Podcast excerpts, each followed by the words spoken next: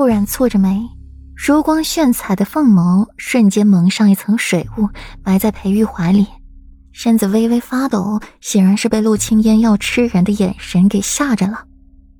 在场人大多都是男子，男子又都是视觉动物，见美人渲染玉气的模样，自然是心疼不已。哪怕那美人已嫁作人妇，却也不妨碍自己欣赏疼惜美人。三少夫人，这些小木偶可都是从你的营帐里搜出来的，你还有什么好说的？甄秀仪可是你的亲姐姐，没想到你也能下此狠手。我我没有，我没有，这些这些都是顾软的，是他雕刻的小木偶，不然他的手上怎么会有伤？陆青烟努力保持自己的脑袋清醒，只要只要把顾软拖下水，把他拖下水，自己就还有活路。三嫂，我手上的伤确实因为雕刻木头所伤，只是我雕刻的不是木偶，而是三尺观音像。顾然狠狠的捏了一把裴玉，又瞪了他一眼。这都什么时候了，手还不老实？最后换来的是裴玉一脸的无辜表情，彻底让顾然没了脾气。听到“雕刻”二字，又慢慢的看向陆青烟，轻轻吐出一句话。最后那句“三尺观音像”更是拉长了语调。顾然话说完，便又有人拖着托盘拿进来一些东西。只是看到那四不像的木头时，均是愣住了。这一坨是个什么玩意儿？再看看顾阮白皙如玉的手，再看看那尊观音像，却不由自主的闭了嘴。这样的手工，你确定他能雕刻出八个有模有样的小木人吗？注意到裴玉投过来的眼神，顾然不好意思的笑了笑，看着自己的一双手，愧疚万分。让这纤纤十指受苦了。这是何物？皇帝看了眼两只绣工精巧的福袋，回禀陛下，这是臣父前些日子去清凉寺求回来的平安符，而这观音像则是拿去还愿，只是现在看来难以拿得出手。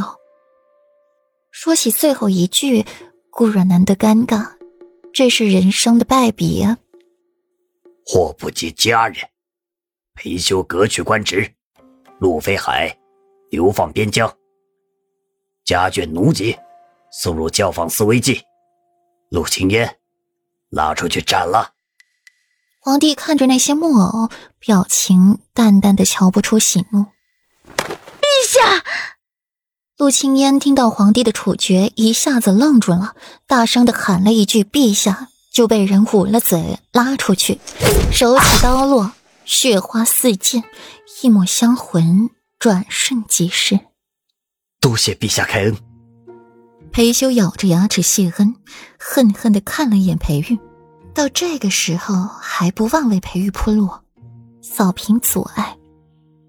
自己娶了这样的妻子，有了如此污点，哪里还有资格竞争裴王府世子的资格？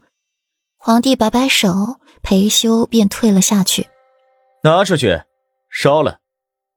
那木偶经过裴玉眼前时，裴玉薄唇微起，适时的喊停。站住！裴玉拿起一只木偶，看到背面的字时，墨眸变得诡谲，蕴含着狂风暴雨。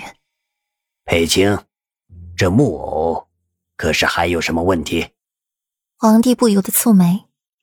回禀陛下，微臣怀疑宫中有人使用巫蛊之术陷害他人。裴玉把其中三个木偶上的纸条撕下来，虽是知道这木偶没用，却还是生气。什么？陆青烟是被人冤枉的？啊，那他岂不是白死了？裴世子早就知道了。白死不可怕，可怕的是裴玉知道却不说。等人死了，处决下去了才说。滚蛋！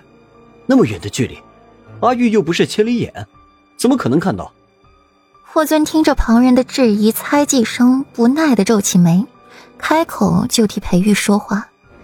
心之霍尊心向着裴玉，却不可辩驳，这话说的很对，裴世子又不是千里眼，而且裴世子为人正直，乃是择世明珠，怎么可能做出如此无情冷血之事？